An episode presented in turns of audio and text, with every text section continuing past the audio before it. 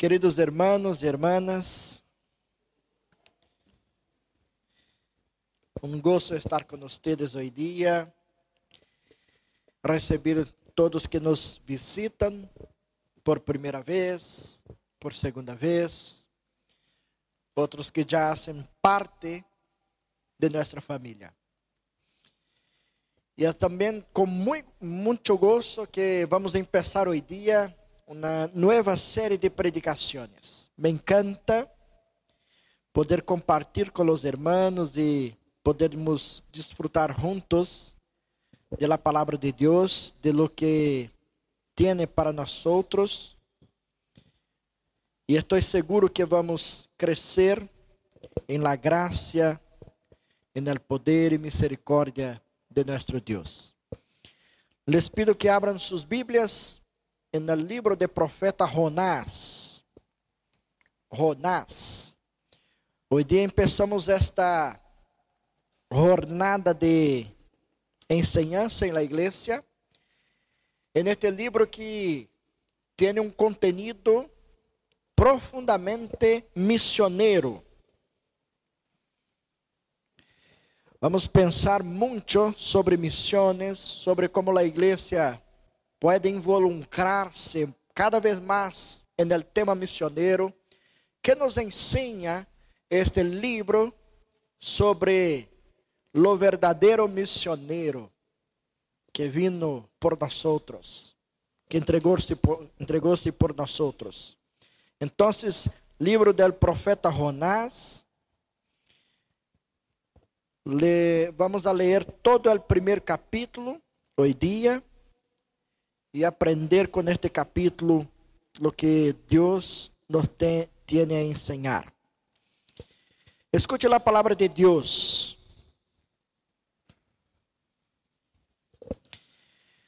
A palavra del Senhor vino a Jonás, hijo de Amitai, Levanta-te e ve a Nínive, la gran ciudad, e predica contra ella, porque su maldade ha subido a mi presencia. Entonces Jonás se levantó para huir de la presencia del Señor a Tarsis. Descendió a Job y halló un barco que iba a Tarsis. Y pagando su pasaje, entró en él para irse con ellos a Tarsis, huyendo de la presencia del Señor. Pero el Señor lanzó um grande vento sobre o mar e se produjo uma enorme tempestade, de maneira que o barco estava a ponto de romper-se. Os marinheiros tiveram medo e cada um invocava a seu Deus e echaram al mar o cargamento que havia no barco para aligerarlo. Pero Jonás havia bajado al fundo del barco, se havia acostado e se havia quedado profundamente dormido. El capitão del barco se acercou a Jonás e lhe dijo: Que te passa, dormilão? Levanta-te e invoca a tu Deus. Quizás Ele se fije em nós e não perezcamos. Então, se dijeron unos a outros: Vengan e echemos suertes para saber por culpa de quem nos ha sobrevenido este mal. Echaron suertes e la suerte cayó sobre Jonás. Entonces lhe dijeron: Decláranos por qué nos ha sobrevenido este mal, que oficio tienes e dónde vienes qual é tu país e de que pueblo eres? Ele respondeu: Sou hebreu e temo al Senhor Deus de los cielos, que hizo el mar e a tierra. Aqueles homens temeram muitíssimo e lhe perguntaram: ¿Por que has hecho, por que has hecho isso? Pues entendieron que huía de la presencia del Señor já que ele se lo havia declarado. E lhe perguntaram: Que haremos contigo para que o mar se nos, se nos calme? Porque o mar se embravecia mais e mais. E ele respondeu: Levanta-me e eche-me al mar, e se les calmará.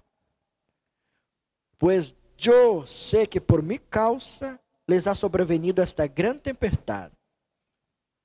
Aqueles homens remavam para hacer volver el barco a la tierra, pero no pudieron, porque el mar se embravecía cada vez más.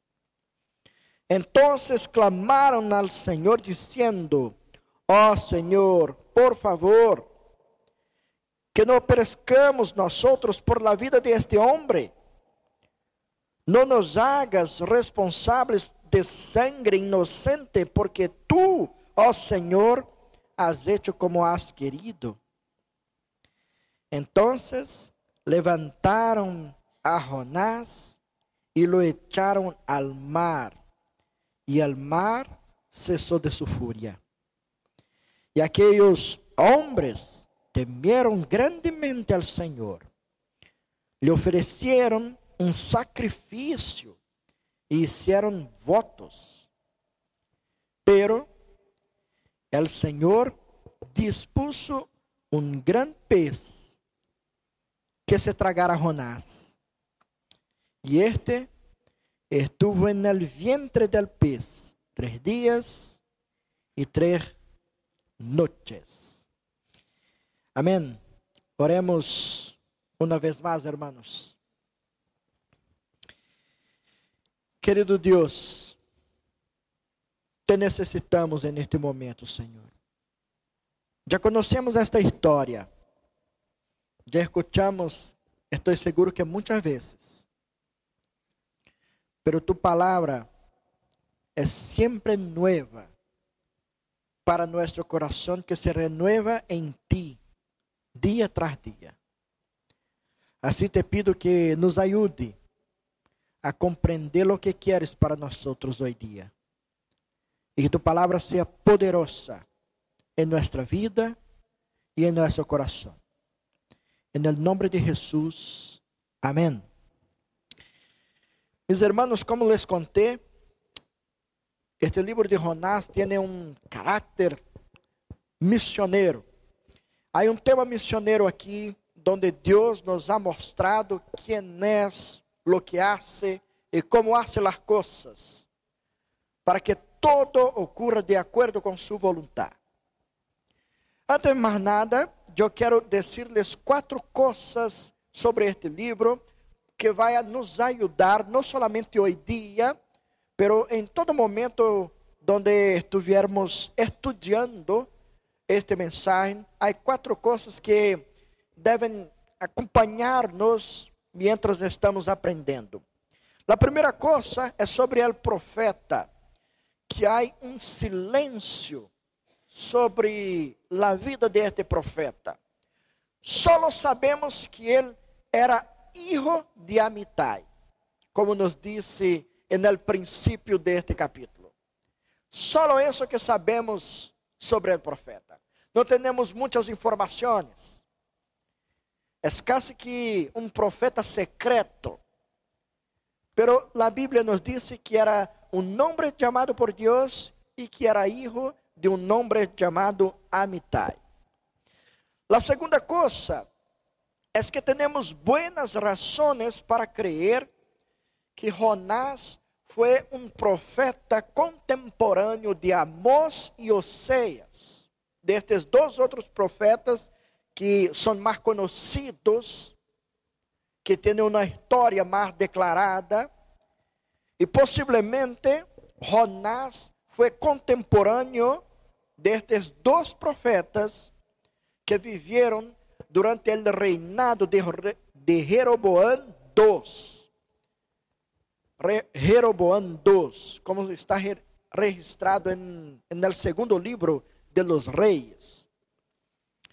Então sabemos isso. Nós sabemos muito do profeta Jonás, pero temos material suficiente para entender que viveu como contemporâneo de los profetas Oséias y también Amós. La tercera cosa, aunque no tenemos detalles sobre el llamado de Jonás, estamos seguros, confiamos en la expresión característica de los profetas, como empieza en este libro, diciendo, la palabra del Señor vino a Jonás. La palabra del Señor vino a Jonás. Esta es una expresión característica de todos los libros proféticos. La profecía viene del Señor. El Señor declara su voluntad, su palabra a un hombre que la comunica a quien el Señor lo envía. Entonces confiamos en esta expresión de que Jonás fue un hombre elegido por el Señor para ser un profeta y Dios le envió su palabra. La cuarta y última información de este libro es que finalmente entendemos en qué momento de la historia todo eso se pasó. Estes hechos tuvieron lugar en el año más o menos 782 antes de Cristo hasta el año 753. Estamos hablando de 30 años em que todo isso está ocorrendo aí. Portanto, que período é este?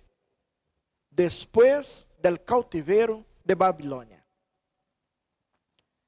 Jonás viveu depois deste cautiveiro. Por que é importante guardar esta informação? Porque era um período donde os judíos estavam com um espírito muito forte, um espírito nacionalista muito forte. Depois do exílio, depois do cautiveiro, agora querem renovar-se como nação, querem crescer. Tem um espírito nacionalista no coração de todos os judíos. E Jonás está aí en este período. Estas cuatro informaciones son muy importantes para que comprendamos todo este libro. Y en vista de todas estas consideraciones preliminares, nosotros podemos entender hoy día que se trata de una narración sobre la misericordia de Dios. Esto que vamos a aprender en este primer capítulo. Sobre la misericordia de Dios que não tem limites para chegar a los pecadores arrepentidos. A misericórdia de Deus se estende, avança a quienes nosotros muitas vezes queremos rechazar. A misericórdia de Deus alcança aqueles em que muitas vezes você pode mirar e dizer esta pessoa aí não, não tem esperança. Não há nada lo que hacer por este. A misericórdia do Senhor alcança este. Porque é grande, é profunda. Então, agora para compreendermos melhor o mensagem do primeiro capítulo, eu quero uh, hacer una propuesta de, de entendimiento de él en cuatro partes, más precisamente en tres y una última conclusión. En la primera parte de esta estructura, ¿qué vamos entender aquí? Del versículo 1 hasta el versículo 3, nos habla sobre la llamada de Jonás y su respuesta. Estos tres primeros versículos dicen sobre Deus chamando a Jonás e como Jonás contesta o chamado de Deus.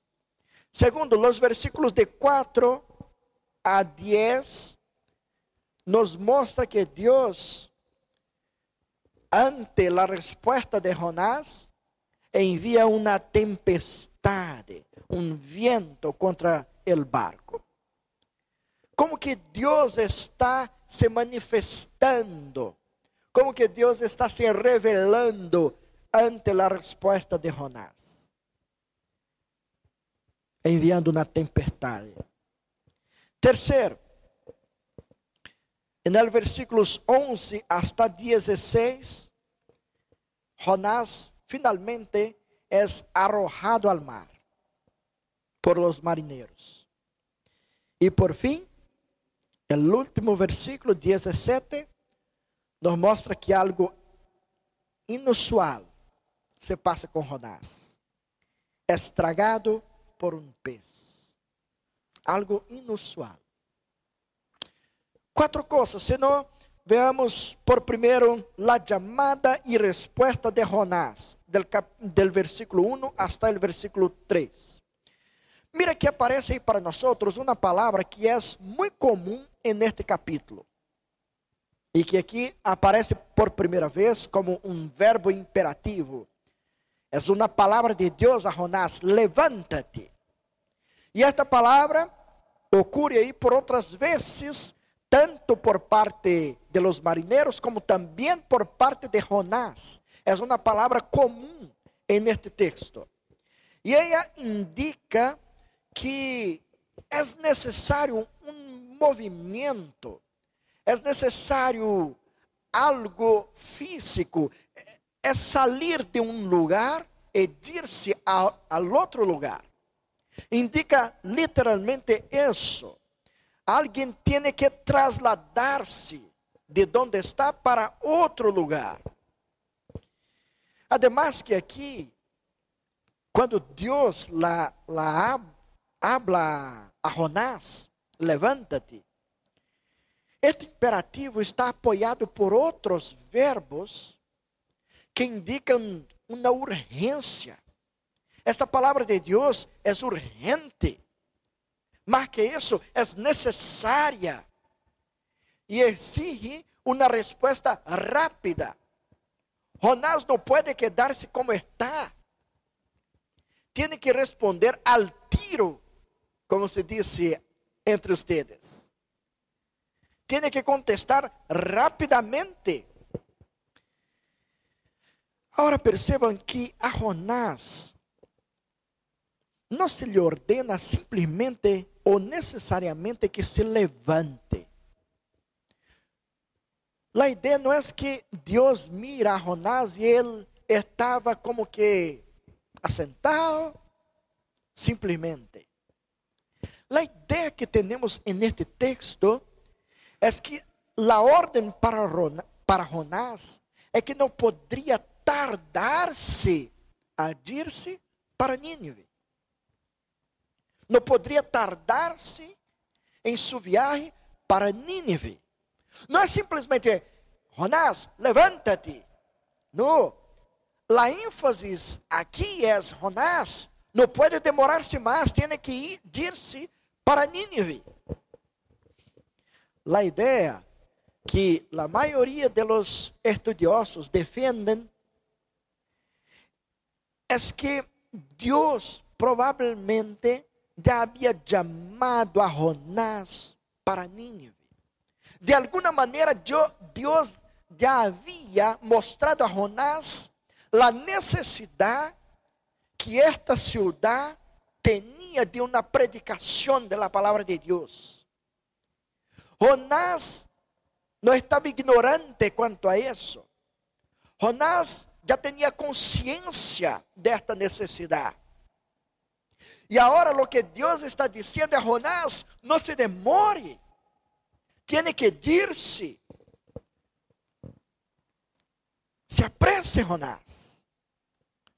É este momento, é urgente sua partida, tem que ir-se. A ideia que temos aqui é justamente quando você e eu sabemos de coisas que necessitamos fazer e nos quedamos simplesmente pensando.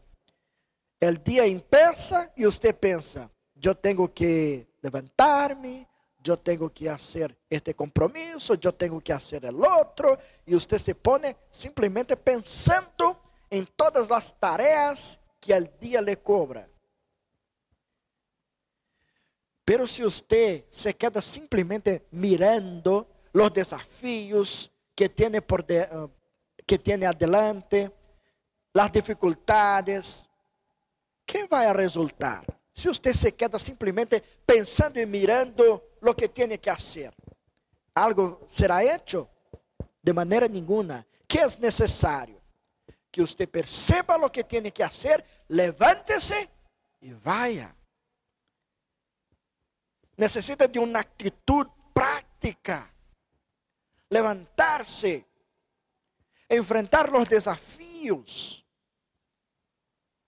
com, com confiança que Deus te vai ajudar em tudo o que necessita, pero tiene que irse. Há muitas pessoas que sofrem emocionalmente porque não têm esta valentia para levantar-se. E se queda com medo de los problemas que estão adelante. São paralisadas en el momento porque no, no pueden levantarse para enfrentar la vida como, como una realidad. Probablemente eso se pasaba con Jonás. Es por eso que el llamado de Dios era urgente, pues la malicia de Nínive había llegado al Señor. Mira cómo, cómo es la construcción de estas palabras aquí. A ideia é que Deus está falando a Jonás. A malícia desta cidade se avançou de uma maneira horizontal. Todas as Arcádias estão tomadas por esta malícia, por la maldade, por la corrupção. E agora, además de avançar horizontalmente, como que está avançando a maldade? Verticalmente. Porque Deus ha dicho, su malicia, su maldad ha llegado hasta mí.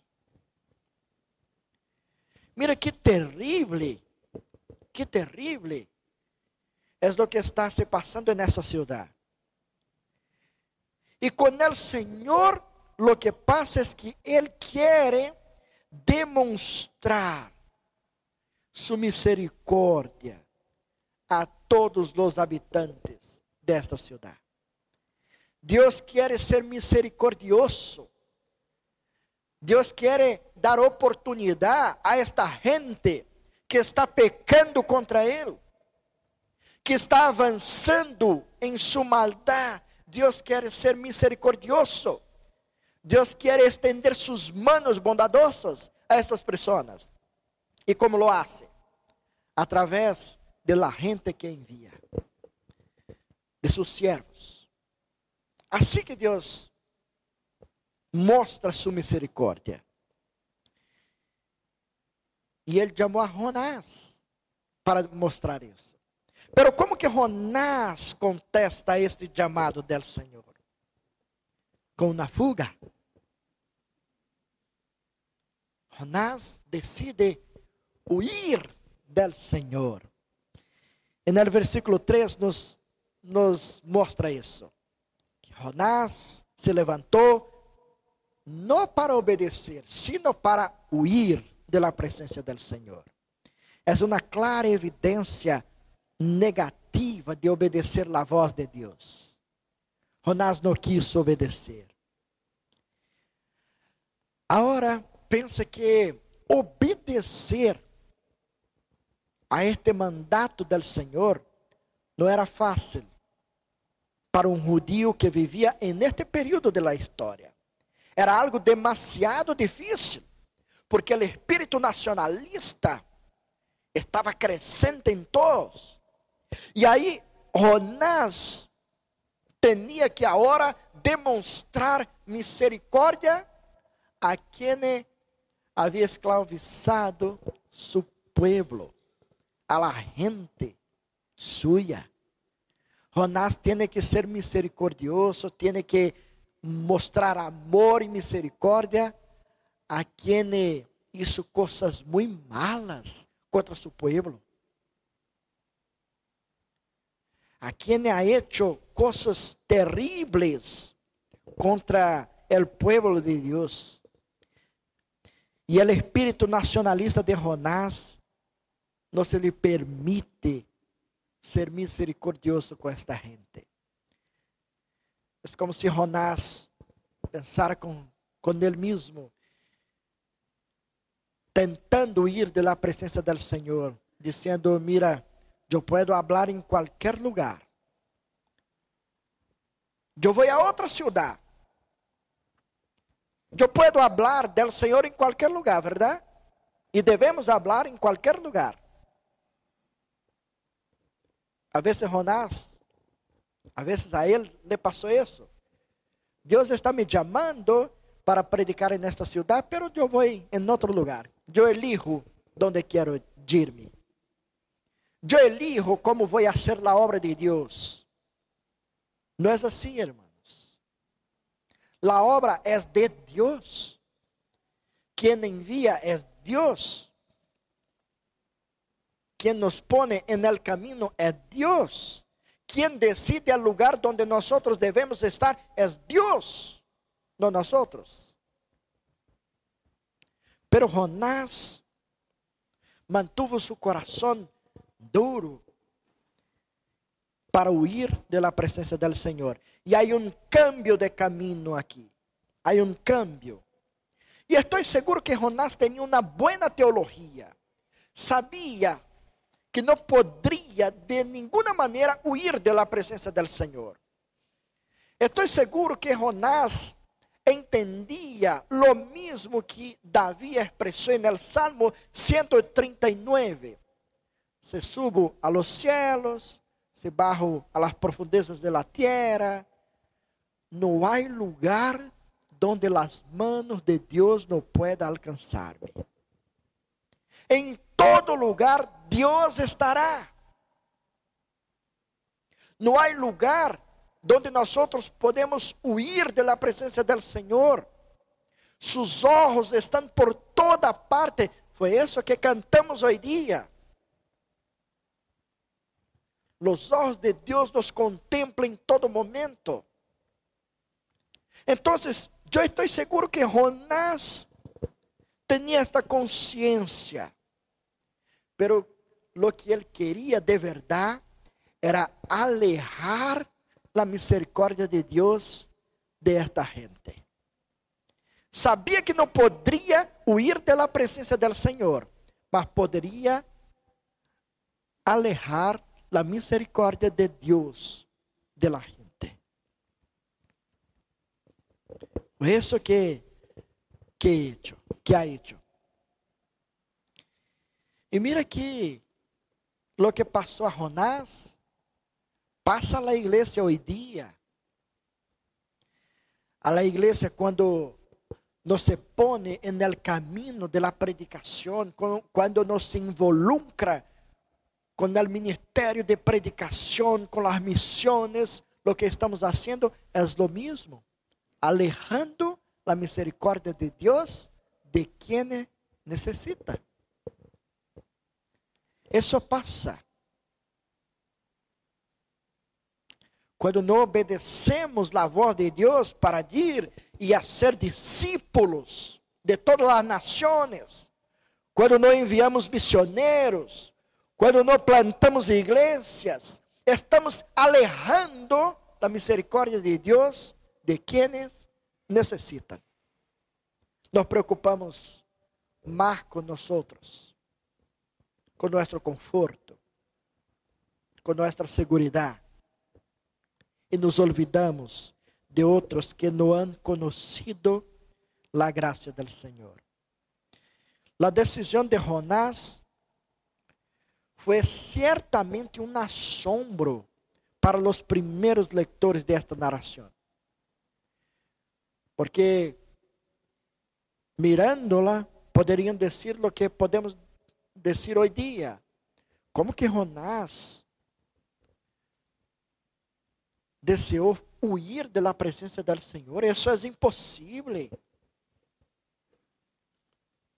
Sobretudo, hermanos, é a pior, a pior ideia que uma pessoa pode ter. É uma loucura tratar de escapar da vontade de Deus. É uma loucura. Não podemos. E no final, você vai fazer exatamente o que Deus quer que você haga. Vai fazer de uma maneira ou de outra. É melhor que haga contente, contento, feliz. Isso é melhor. Então, primeiro, aprendemos que Jonás foi chamado, pero sua decisão, sua resposta foi huir de la presença do Senhor. E não serve de nada tratar de huir, porque Deus envia o vento, o viento contra o barco onde Jonás estava. Deus envia uma tempestade os versículos de 4 hasta 10 nos ensinam isso. Estamos seguros que estas características aqui são completamente inusuais para os marinheiros. Eram experientes. Certamente já haviam passado por outras situações peligrosas. Pero aqui, a força de las palavras es que para los marineros lo que está pasando es algo tremendo, demasiado pesado, es un viento muy fuerte, distinto de todo que já haviam experimentado. Tanto que disse que este viento estava como que para partir al medio del barco.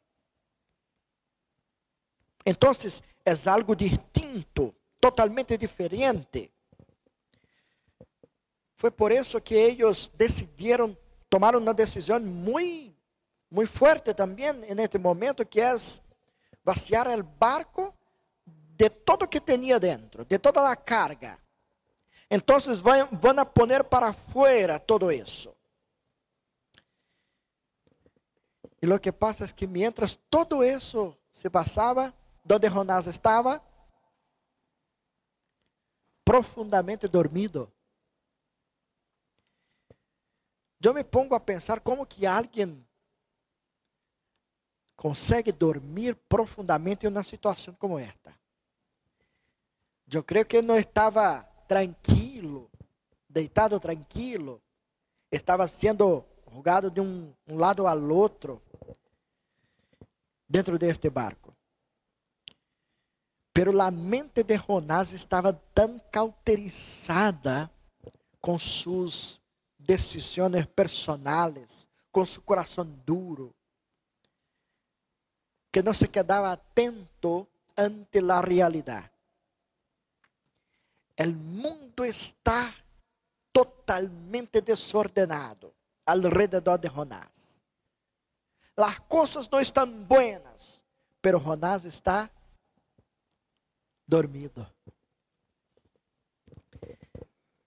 O barco está se casi despedaçando e Jonás tranquilo. Hermanos, quantas famílias hoje dia são totalmente desordenadas, porque muitas vezes nós outros estamos vendo o que está passando ao redor e simplesmente decimos não passa nada. Nos despertamos. Nós hacemos o que é necessário. Nos levantamos.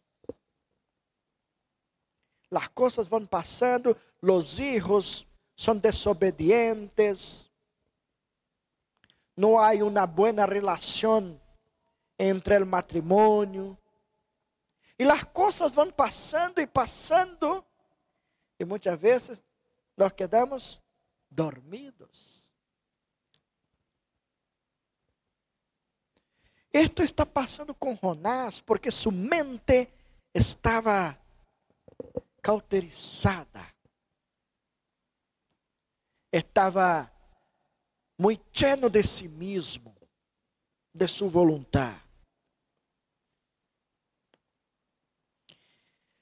Há dois momentos de interrogatório para Jonás aqui.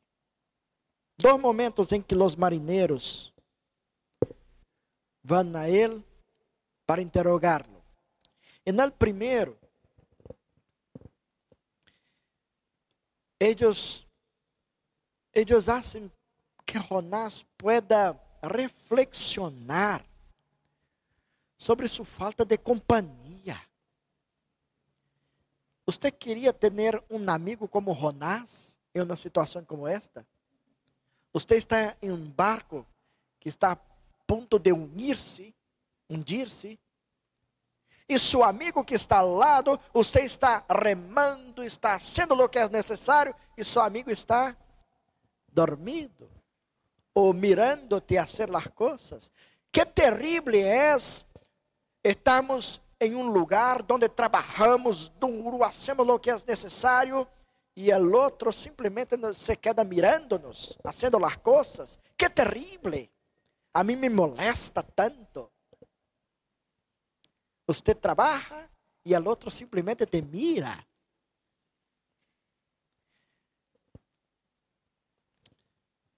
Y ahí los amigos de los marineros que estaban en el barco llegan a, a Jonás y lo despertan Levanta-te, invoca tu Deus.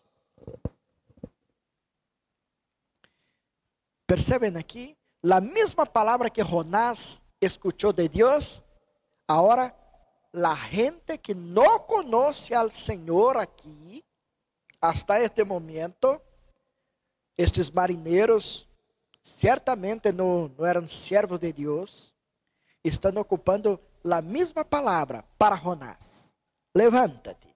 Deus lo manda levantar-se. Agora, os marinheiros também fazem lo mesmo. Jonás, você está perdendo tempo dormido. Não é momento para dormir-se. Levanta-te. Mira aqui, o autor deste livro, irmãos, já nos ha revelado que a responsabilidade por esta grande tempestade é de Deus. Quem la enviou foi Deus. E há um responsável humano aqui, que nos ha revelado que é Jonás. Isso para nós está muito claro.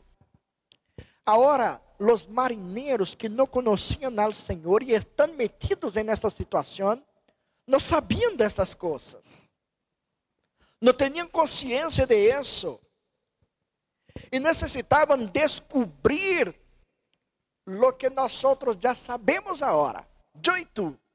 Sabemos tudo o que estava passando aqui.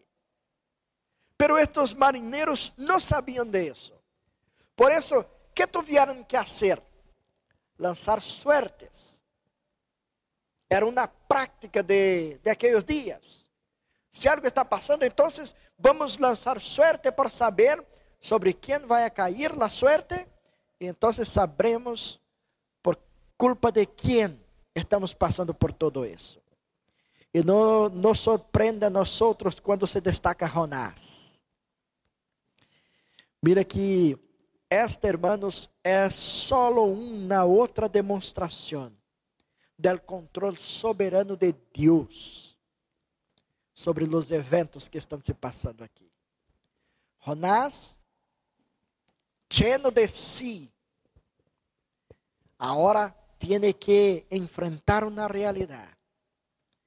Deus está revelando de quem é esta culpa. E agora, no segundo momento de interrogatório, se lhe pergunta a Jonás sobre sua espiritualidade. Primeiro pergunta: quem és tu? Levanta-te, ajuda-nos.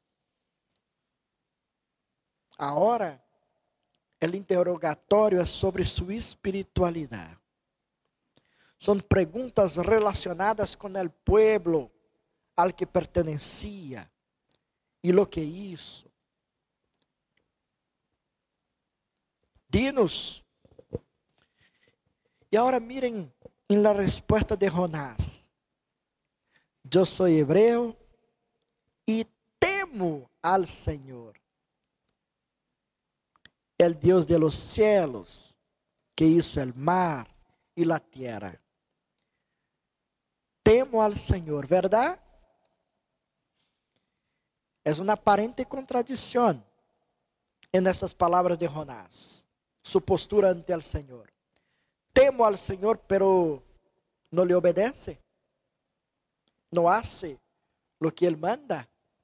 Que nos disse Jesucristo? Se ustedes me amam, vão obedecer, vão cumprir mis mandamentos, mis ordenanças. Uma demonstração de nosso amor ao Senhor é que temos alegria em obedecer seus mandamentos. Os mandamentos de Deus não são penosos, não são pesados para aqueles que amam ao Senhor, porque sabem que estes, estes mandamentos são de vida, de esperança, de paz. Aunque pareça que no momento difícil, el final serás um caminho de vida. Obedecer ao Senhor sempre nos trará vida, e vida em abundância, vida plena, llena de gozo. Mira que como resultado, os marinheiros aqui agora se llenaram de medo. Antes, o medo era del viento. Agora, se llenan de medo, reconhecendo que Deus estava furioso e ajustando contas com seu servo desobediente. É Deus quem está presente. É Deus quem está metido nesta história.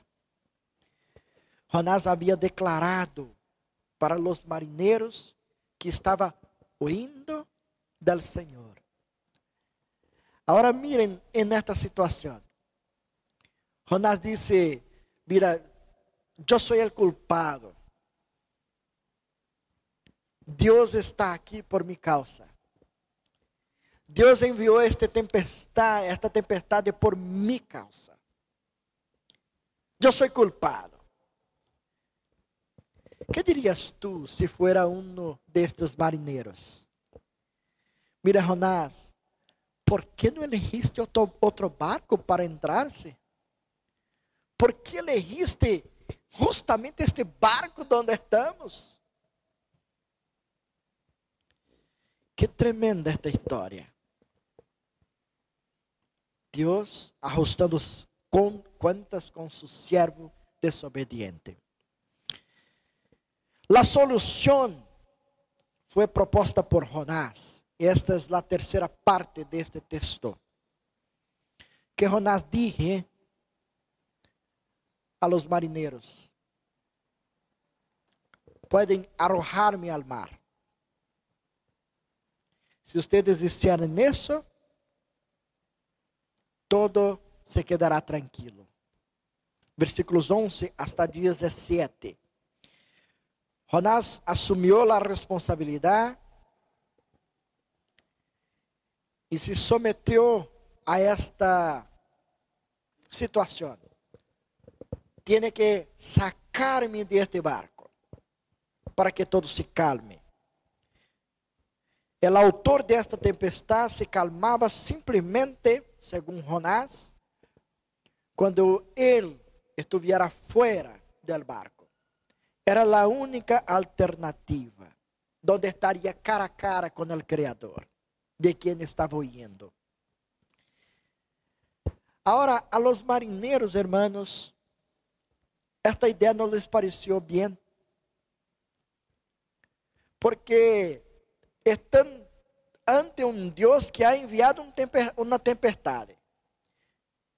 Eles estão com medo porque sabem que este Deus é poderoso, está furioso, e agora temem em sacar Jonás deste barco, e Deus também está se quedar furioso com eles. Então estão ante uma situação difícil, e que pensam em nascer? Não, vamos volver a la playa, vamos remar de volta a la playa. Pero quem pode ter éxito luchando contra Deus? ¿Quién puede obtener éxito? ¿Quién puede ser exitoso luchando contra la voluntad de Dios? Nadie. Entonces, mientras remaban, no lograban, no avanzaban, Y ahora hacen una oración al Señor. Los marineros, mira que, que cambio está em, em um único capítulo, em um, uma única história, em algumas horas. Um câmbio, a gente que não conhecia o Senhor agora está orando ao Senhor, dizendo: Senhor, perdona-nos aí, porque estamos a ponto de fazer o que nos resta. A última alternativa qual era? Meter Jonás no mar, sacarlo del barco. Eles estavam com medo de fazer isso, de ter a sangre de Jonás cobrada de eles, pero não tienen lo que hacer. E agora oram ao Senhor, suplicam ao Senhor. Esta, esto es lo que nos resta. E sabe lo que mais me encanta aqui, em la postura de los marineros? Que mientras descubrieron que Jonás es el culpable de todo eso, tuvieron misericordia de él. No querían meterlo en el mar. Hermanos, mientras Jonás estaba negando la misericordia de Dios sobre los otros, los otros estaban siendo misericordiosos con él ele estava experimentando misericórdia. A gente estava preocupada com ele. Você é pecador, você é culpável, pero não te vamos abandonar. Você nos abandonou, pero nós não vamos fazer o mesmo com você. Jonás está experimentando misericórdia. De quem ele mesmo negou misericórdia. Qué tremendo eso. Pero no tenía lo que hacer. Y en el momento en que Jonás cayó en el mar, la furia del viento cesó. Todo pasó. El mayor cambio de este pasaje está exactamente en el versículo de número 5. Miren el versículo de número 5 que nos dice, los marineros tuvieron miedo y cada uno invoca, invocaba a su Dios. Y echaron al mar el cargamento que había en el barco para aligerarlo. Pero Jonás había bajado al fondo del barco se havia acostado, se havia quedado profundamente dormido. Mira que estes homens, estes homens que estavam cheios de medo del viento anteriormente, agora se ponem ante el Senhor e temiam al Senhor de gran maneira. ¿Por quê? Porque este mesmo Senhor que enviou a tempestade também la sacou. Eles agora sabem quem é poderoso. Eles agora sabem que Deus é quem tem total controle de todas as coisas. Mientras Jonás dijo que era um hebreu e que temia al Senhor, pero suas atitudes não confirmaram esto, Agora, os marinheiros, em resposta ao temor que han tenido del Senhor, como disse o texto, ofereceram sacrifícios ao Senhor e fizeram votos. Que cambio de vida!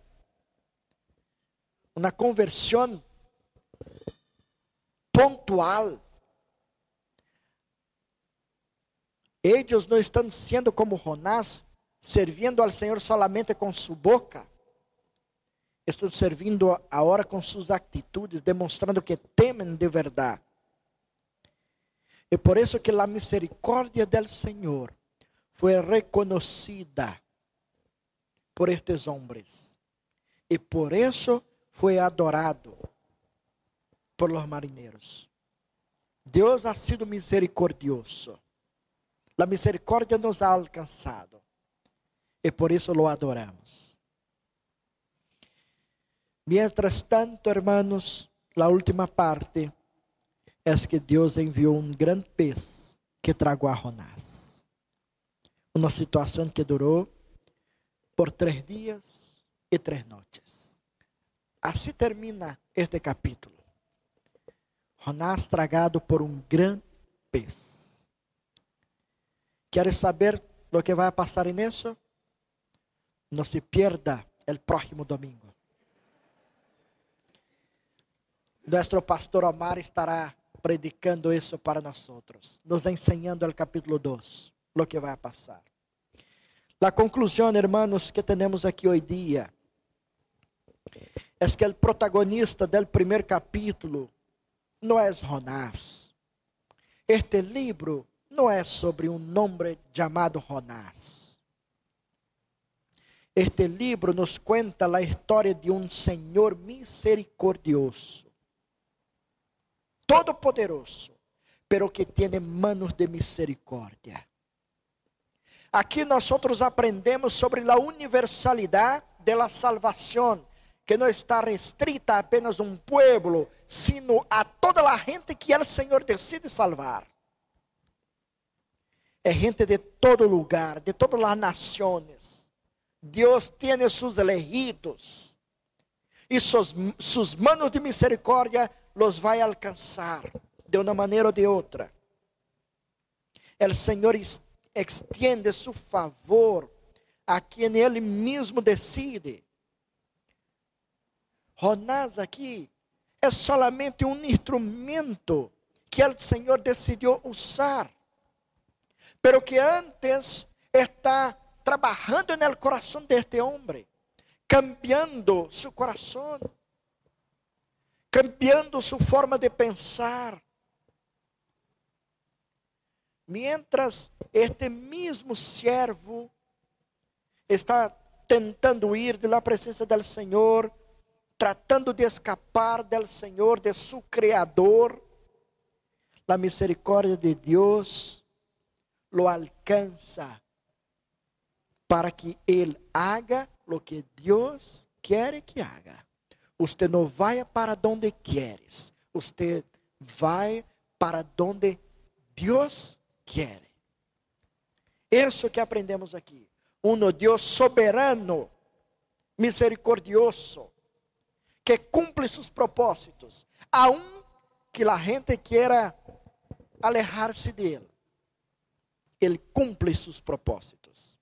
E que queria ser Deus em naqueles dias? Deus queria ser misericordioso com um povo malvado, ensinando que tu favor não se limita a um povo solamente. Nadie pode interferir em los planes del Senhor. Jonás queria alejar a misericórdia de Deus de, de la gente malvada. Pero el Senhor mostra que nadie pode interferir em seus planos. E agora o que nos toca, hermanos, é entender qual foi o meio que o Senhor decidiu chegar a los ninivitas. Está claro que Deus los quer salvar, pero ¿de que maneira? Como? É sempre por meio de la de sua palavra. Enviando um predicador, enviando seu mensageiro, com sua mensagem de misericórdia. Este sempre será o método utilizado por Deus para salvar a quem quer salvar, por meio da predicação de sua palavra. E que podemos aprender então com todo isto, desta história? É que Deus continua com o mesmo propósito aún hoje dia. Mostrar sua misericórdia e decidiu hacerlo por meio de nós outros que tenemos su palabra en nuestro corazón. Es por medio de nosotros que la obra de Dios vai avançar. por medio de nuestra iglesia. Sin embargo, hermanos, en nuestro tiempo, el Señor ha decidido mostrar su misericordia de una manera más intensa, pues ha enviado su verbo encarnado. Jesucristo ha vindo para ser a expressão mais viva de la misericórdia del amor de nuestro Senhor por nós outros. ¿Sabes que? É impossível escapar de la palavra viva del Senhor. É impossível escapar del verbo vivo que vino para salvar-nos. Por lo tanto, hermanos, que devemos pensar hoje dia sobre a missão desta igreja? Nós outros decimos que estamos involucrados com o Senhor em sua obra. Estamos fazendo o máximo que podemos. Nós outros estamos apoiando missioneiros. E nós encantamos com isso. Há quatro lugares distintos aí onde nossa igreja está participando. Pero sabes quantas pessoas há hoje dia que não têm uma letra da palavra de Deus em sua su língua? ¿Sabes quantas pessoas estão morrendo hoje dia sem ouvir de la predicação do Evangelho? ¿Sabes quantas pessoas estão perdidas hoje dia, com suas vidas desordenadas, porque não, não tem quem les predique a palavra de Deus? ¿Sabes quantos? Lo mesmo que se disse a Jonás, se disse a esta igreja hoje dia: levanta-te levanta-te. Porque a necessidade já foi aclarada a nós outros. Não podemos quedar-nos tranquilos quando os outros estão perecendo sem entender a palavra de Deus para eles. Que Deus, por seu Espírito Santo, desperte a nossa igreja para que seamos não solamente conscientes de nossa missão, sino que também seamos ativistas en ese sentido. Para que seamos activos en la predicación, en la expansión del reino de Dios en este mundo. Que Dios nos bendiga y nos ayude en el nombre de Jesús. Amén. Oremos una vez más. Graças, Senhor. Muitas graças por Sua palavra. Por meio de ela somos exortados, Senhor. E te agradecemos por isso, porque hace isso com nós porque nos ama e nos quer muito. Por isso te pido, Senhor, que nos ajude a sermos mais comprometidos com a causa de tu reino, com o avanço de tu reino, Senhor.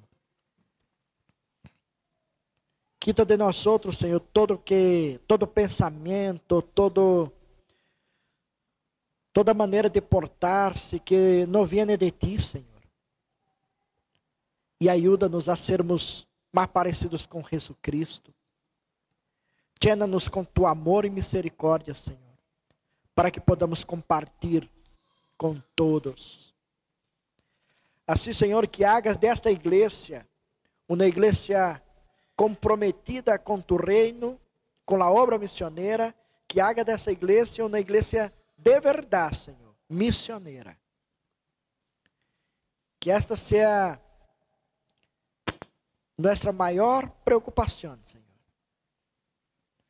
que nosso involucramento seja de, de verdade com isso.